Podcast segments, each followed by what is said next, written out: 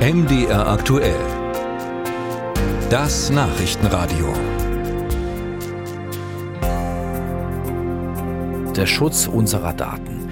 In einer Zeit, in der Daten so wertvoll sind wie Gold. Und äh, weil das so ist, äh, gibt es in allen deutschen Bundesländern einen Landesbeauftragten für Datenschutz, der sich speziell um dieses Thema kümmert, außer in Sachsen-Anhalt. Dort wird seit fünf Jahren nach einer passenden Besetzung gesucht, weil es der Landtag nicht geschafft hat, sich auf einen Namen bisher zu einigen. Eine Gesetzesänderung soll jetzt endlich Schwung in die Sache bringen und auch einen passenden Kandidaten scheint es zu geben. Nur ist auch der wieder mal nicht ganz unumstritten. Mehr dazu von unserer Landeskorrespondentin für Sachsen-Anhalt, Doreen Jonas. Kandidaten gab es etliche in den vergangenen Jahren, durchaus auch geeignet für den Posten. Nur fehlte am Ende die Mehrheit. Jetzt sollen die Hürden für die Wahl des Landesdatenschutzbeauftragten von Sachsen-Anhalt weiter gesenkt werden.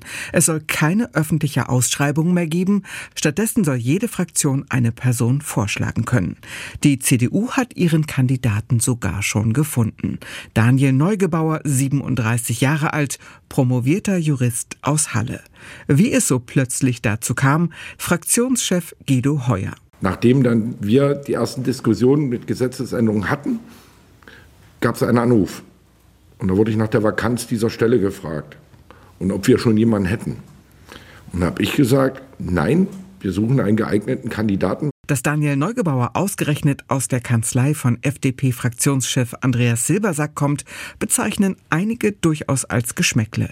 Silbersack allerdings weist jeden Verdacht von sich. Er habe selbst erst am Dienstag von der Bewerbung seines Mitarbeiters erfahren. Insofern kann ich auch nichts erkennen, was, was auf eine Mauschelei hindeuten könnte. Und auch Heuer betont, das war einfach Eignung Befähigung und äh, wer jetzt sagt, man kann jemanden nicht wählen, der auf Datenschutz promoviert hat, seit 2016 in diesem Metier arbeitet. Das sind Dinge, und da brauchen wir einen Datenschützer, der sich auskennt. Dass das Amt jetzt ohne öffentliche Ausschreibung besetzt werden soll, SPD-Innenpolitiker Rüdiger Erben sieht darin kein Problem. Die rechtlichen Bedenken sehe ich nicht. Äh, wir haben uns als Koalitionsfraktion vor Einreichung des Gesetzentwurfs unter anderem mit dem Gesetzgebungs- und Beratungsdienst des Landtages abgestimmt.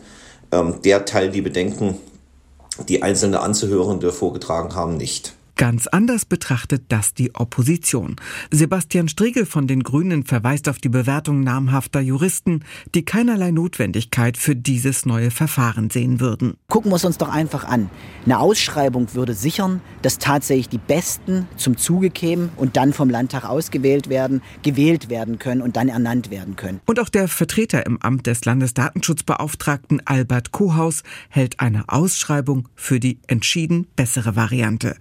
Für ihn ist eines klar. Wenn Parteien unter sich über einen Kandidaten beraten, dann ist das für Dritte nicht nachvollziehbar.